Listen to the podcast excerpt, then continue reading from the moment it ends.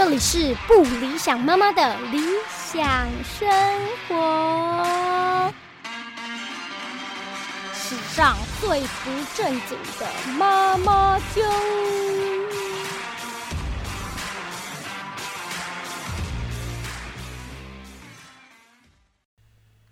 Hello，大家好，我是不理想妈妈，欢迎收听我们今天的第一集。第一集要聊什么呢？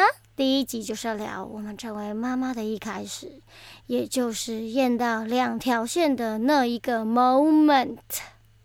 呃，我相信大家不是每个人都验过孕，讲什么又在讲那个不正经的。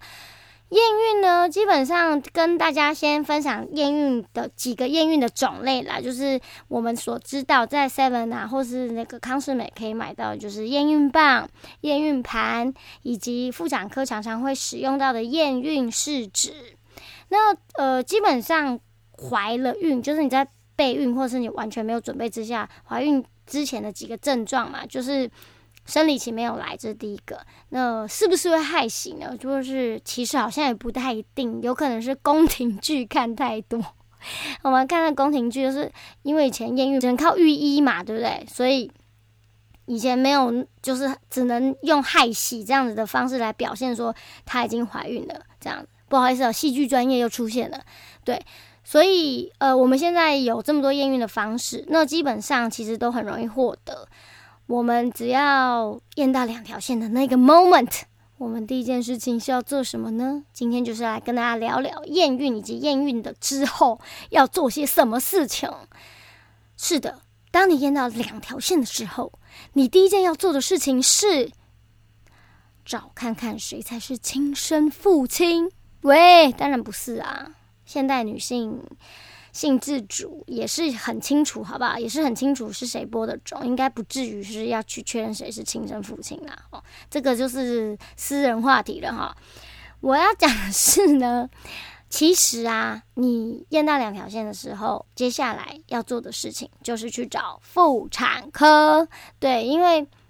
可能很多人觉得说，哎，我现在两条线，我就是怀孕了，这样子就透懂啊，对不对？其实本人就是有一些血汗史想跟大家分享，所以才会开这一集。哎，那我先回到那可能有备孕的妈妈啦。验孕呢，分成我刚刚讲验孕棒、验孕盘跟验孕试纸。那验孕棒就是它长得像一支笔。现在偶像剧里面演的都是用那个验孕棒，因为它看起来也比较美观，然后感觉不会沾到尿。基本上验孕就是从你的尿液里面去测那个 hCG 值，一个什么绒毛素这样，它有个很长的名字，但因为我不是医学专业，所以就是跟大家分享到这边这样那个 hCG 值。那你在你的验孕纸上面，或是验孕棒上面，或验孕盘上面。一条线就表示没有怀孕，一条线是那个比对线，然后第二条线就是怀孕，确定你的尿液里面有 hCG，就表示你中奖了。是的，那中奖之后呢，非常需要去赶快预约妇产科。为什么呢？因为本人就有发生过类似的事情，就我怀我第一胎跟第二胎离很远嘛，就是其实中间有发现一些怪揣的坎坷的事。我怀第二胎就是很努力想要怀第二胎，就备孕了两三年吧，都一直很不顺利。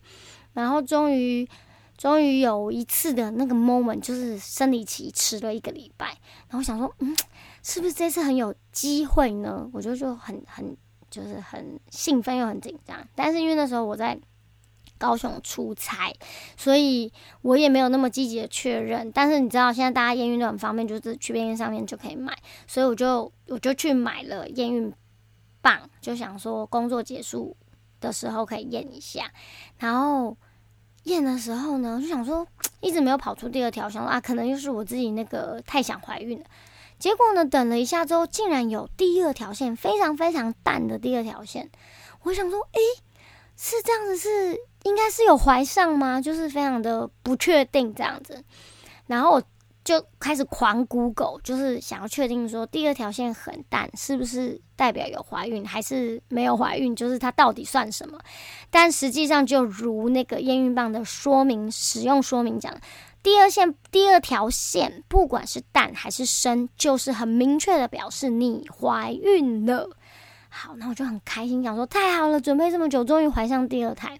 但是因为我在高雄那时候在做演唱会，所以就是还没有办法马上就冲回台北去看妇产科，所以我就等到那个演唱会结束之后，隔天回台北，我就马上挂先挂我家附近的妇产科去看这样子。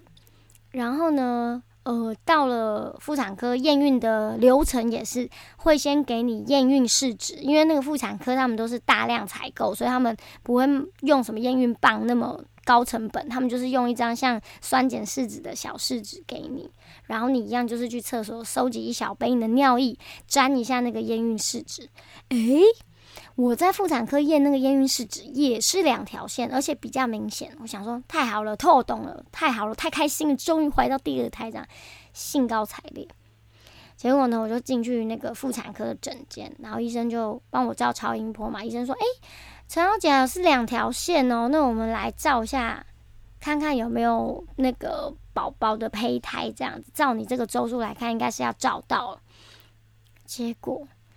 就坐在，就躺在那个那个躺在那个超音波床上等嘛，结果医生就照啊，就那边拿那个超音波在我肚子上划了半天，划了半天，就说，嗯，照不太到诶，你这个很有可能是子宫外孕哦。我当他心就一凉，我想下面一回什么是子宫外孕，我就很傻眼，因为我也没有听过这个名词。医生说：“你这个可能要赶快做处理，你要不要再去大医院检查一下？”我就说：“我就我就很傻眼了然后就结束那个看诊，就心情很不好嘛，因为我已经期待了两三年，好不容易验到了传说中的两条线，结果竟然就是医生说照不到。那这边跟大家解释一下。”就是我说的，验到两条线之后去妇产科，正常来讲应该是什么状况？正常来讲，你验到两条线了，去了妇产科，妇产科会拿验孕试纸再让你验一次。他确定你验到两条线之后，他就会帮你照超音波。那通常我们验得到的周数呢，应该要在你的子宫里面可以看到一颗小小的小豆子，也就是所谓的胚囊。他那时候应该要正确的着床在你的子宫里面。那医生经过超音波检查，确定你的胚囊正确的着床在你的子宫里面，他就会恭喜你说：“哦，妈妈，恭喜你，你怀孕了。”那接下来呢，我们就要预约下一次回来听宝宝的心跳。这是一个正常的健康的流程，但是我不是，因为我没有照到那颗小豆子，所以呢，我就去大医院挂号。然后我挂号之后。也是照超音波，结果医生就说：“哎，你这个很有可能是子宫外孕。”当然，因为因为我看完妇产科之后听到这个名字，我就回去 Google 嘛，Google 之后心情就很差，因为子宫外孕的意思就是那一颗小豆豆，也就是说，也就是传说中的受精卵，它没有在我的子宫里着床，子宫外孕。就字面上的意思，就是他没有着床，但是他可能跑到了别的地方。那跑到了别的地方，要怎么处理呢？那就是强迫他流掉，或者是把它取出来之类的。反正他就是已经迷路了，他没有正确着床，所以这这不是一个成功的怀孕。那大医院的医生也这样跟我讲，我就心里非常的。难过，他就说，呃，为了要确认呢，我们需要抽血，再跟你确认一次，就是你是不是正确的怀，就是真的怀孕了，然后找不到，所以就能够判定是不是子宫外孕。那这边跟大家解释一下，如果你呃从尿液的 hCG，它只是一个检测大概，如果它照不到胚囊，它就需要经过血液的透析，更精准的去分析那个 hCG 的数数值。它就需要经过血域，它就需要经过血液去更精准的分析你身上 hCG 的数值，可以更了解你到底怀孕到什么程度。就是说，这个胚受精卵到底有没有在你的身体里面逐渐的长大？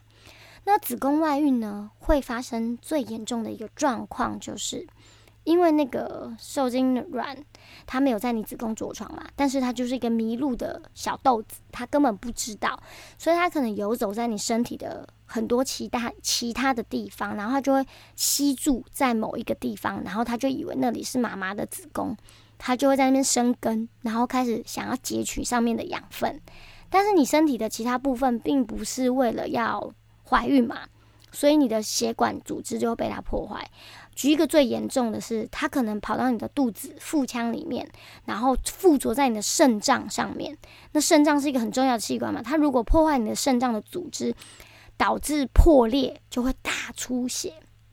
很多妈妈子宫外孕自己都不知道，她是突然休克，或者突然昏倒，或者突然肚子非常非常痛，去医院，然后一验之下发现她已经怀孕了。然后才发现，她原来是子宫外孕，那个受精卵着床在一个不正确的位置，导致器官的受损。所以，通常医生判判定是子宫子宫外孕之后，他就会非常明确的帮你做流产的手术。那时候还不算流产，因为它只是一个小胚囊。那我的状况就是医生照不到嘛，然后去大医院也照不到嘛，然后医生就选择抽血。那照理来讲，如果你正确怀孕的话，你的 hCG 数值会每一个小时都非常快速的增加，然后几乎是倍数这样。所以医生就说，你大概隔八个小时回来抽血一次，然后我们来判定你是不是你是不是子宫外孕，因为有可能胚你的受精卵有可能它没有着床，它就萎缩死掉了，也是有可能，你的 hCG 数值就不会一直往上升。结果呢？本人的 本人的小豆豆呢，它还是很努力的在长大，但是它不是在我的子宫里。那医生就看了抽血的数值，第二天早上就打电话给我，他就说：“哎，请你一定现在要来挂急诊，我们准备帮你安排开刀方，要进去做这个子宫外孕的手术。”那子宫外孕的手术是怎么去判断的呢？通常有百分之九十五的子宫外孕，那颗痘痘都是卡在你的输卵管，就是它卡住了，所以它没办法游游回你的子宫里面着床。所以呢，更恐怖的是什么？如果你是很想怀孕的妈妈，然后你又被判定是子宫外孕，很有可能医生就会把你其中一边的输卵管切掉，因为他必须把那个那个不正确的那个受精卵把它。摘除，不然的话你可能就会大出血嘛。我刚刚有讲，所以呢，我那时候就很紧张，想说天啊，我已经很想怀孕了，结果如果又要被切到一边的输卵管，那我不是又少了？就另外一边那一边被切到的卵巢，基本上它就是没有功能啦。那大家有没有觉得很奇怪？就是为什么它会迷航呢？为什么它会卡住？这个可以理解嘛？但是我刚刚说到肾脏，为什么它有可能跑到肾脏呢？这就要回到我们的健康教育非常不完备的这件事情。由于本人发生这件事，所以我就狂 Google 嘛，就是拜 Google 大神，很多妈妈的经验分享。其实呢，我们子宫跟卵巢的构造，还有输卵管的构造，它并不是一个完全密闭的空间哦。也就是说，就我们所知，我们的卵巢是在左边跟右边的腹腔各一个，然后子宫在我们肚中间嘛。然后中间就有一个通道，就是它就像两只手伸出去，它是我们所谓知道的输卵管。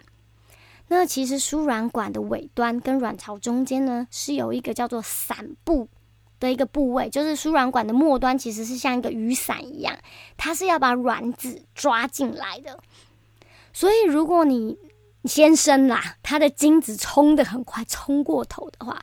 他有可能受精的状态是散步还没抓到，他就受精了，然后他可能也晕头转向，他就没有回到你的输卵管，然后跟着回到子宫，他就游到你的腹腔里面去了。所以子宫外孕是这么一回事。如果他没有卡在输卵管，他就是跑到你的腹腔了。但当然，我也有看过一些非常非常呃非常非常少的一个比例是在一个子宫角。有一个子宫里面非常狭角狭小的位置叫子宫角，也有人是掉到那边。那我的状况就是呢，医生开刀发现也没有在输卵管里面，我的那个胚囊它是游到了我的肚子，那它就更危险了，因为它就是很可能跑到我讲的腹腔或者是我的肠子，它可能附着在那边会引起我的大出血。所以我从手术室被推出来，在恢复室的时候，我老公跟我讲说：“哎，老婆，医生说你的输卵管两条都很干净，哎，没有卡在那边。”然后我想说：“那我刚不是白挨一刀吗？”我说：“然后呢？”他说：“医生说可能就游到腹腔里面，所以现在情况更紧急了。”我说：“那怎么办？”他说。医生说他也不可能用微创手术在你的肚子里面翻呐，那也是非常恐怖，不可能翻你的肠子找那颗受精卵。所以现在医生要帮你做的处置就是帮你打化疗。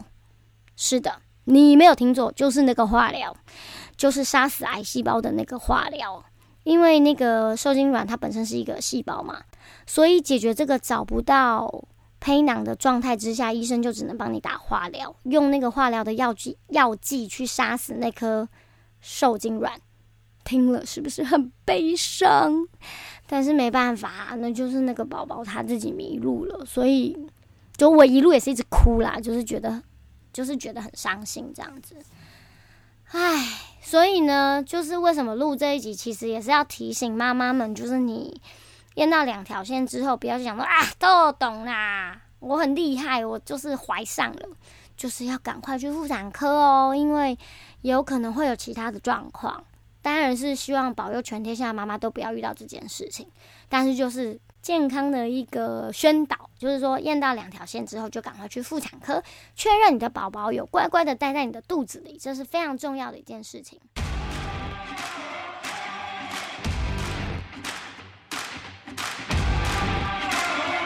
好的，讲完了悲惨的经验之后，其实还要提醒大家做一件事哦。等你确认你的宝宝在你子宫里面正确的着床之后，下一件事情是什么呢？绝对想不到，你绝对想不到这件事情竟然要这么早就去做，那就是去订月子中心，很傻眼吧？因为我第一胎没有去月子中心，我是在娘家坐月子，然后也是很凄惨，很凄惨到也可以再开一集啦，就是。让妈妈坐月子的那个凄惨的经验，这样，所以第二胎的时候，我老公就说：“那我们就去月子中心。”所以呢，我就确定第二胎有确定就是照完宝宝，确定着床很健康的在他的位置上之后，我就开始上网做月子中心的功课。大概小朋友八周的时候吧，八周到九周的时候，我就开始打电话问月子中心，你知道吗？竟然已经大部分都客满。我真无法想象这是什么概念呢？就是我照到心跳之后，我才去订月子中心。可是你想看看，跟我订月子中心同档期的人，可能有很多都是跟我一样才刚怀孕，所以他们等于是可能验到两条线就去找了或什么。当然也有可那个月中心房间就是固定那么多嘛，然后刚好你卡在很多妈妈的月子中，就是在坐月子的后半期也有可能。但是就是你就想说，生育率哪有很低呀？连月子中心都那么难找了，而且就是我本人找的月子中心，还不是找那种平价的，比较因为平价就很容易订不到嘛，因为大家都会先以那个为考量。我订的已经算中高价位了，还都订不到哦。我那时候小宝宝大概才八周或者是九周，就已经订不到了，然后连预约要去看房间房间都要两个月后才有时间可以让我去看。所以我就想说，这边也要跟大家讲，你验完两条线之后，要去照超音波，确定宝宝健康在位置上，再来就是要去找月子，就马上要去订月子中心，不然你真的就只能去跟人家抢那种没有窗户的房间了。所以就是说，月子中心呢是需要你先做功课，然后做了功课之后就要赶快订了。这边就是提醒大家我的经验谈，差不差点就订不到月子中心。想不到吧？想不到月子中心也是验到验孕之后就要定的一个项目吧？那关于月子中心的功课呢？其实非常多的妈妈超级用心的帮大家已经做了很多的表格。我相信各位妈妈如果有 Google，应该都会看到那些表格。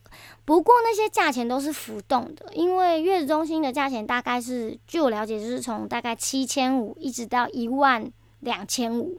一万五千五这样子价位都有，甚至更高也有。那这些价钱都是浮动的，因为他们每年都会做调整，甚至每季都会做调整。因此你看网络上的价钱，别的妈妈做出来整理，有可能是她当时的价钱。大家都还是要多做功课，然后再去现场看，然后再下定。那月子中心这个，基本上我觉得大家都做得到功课，或者是之后也可以再跟大家分享。总之呢，这一集就是要宣导你验孕之后呢，记得要去赶快 booking 那个月子中心，跟以及赶快去看妇产科。我们下一集呢，就会来讨论到妇产科跟大医院在产检上跟生产上有什么区别。所以欢迎继续收听我们的不理想妈妈，下次见喽，拜拜。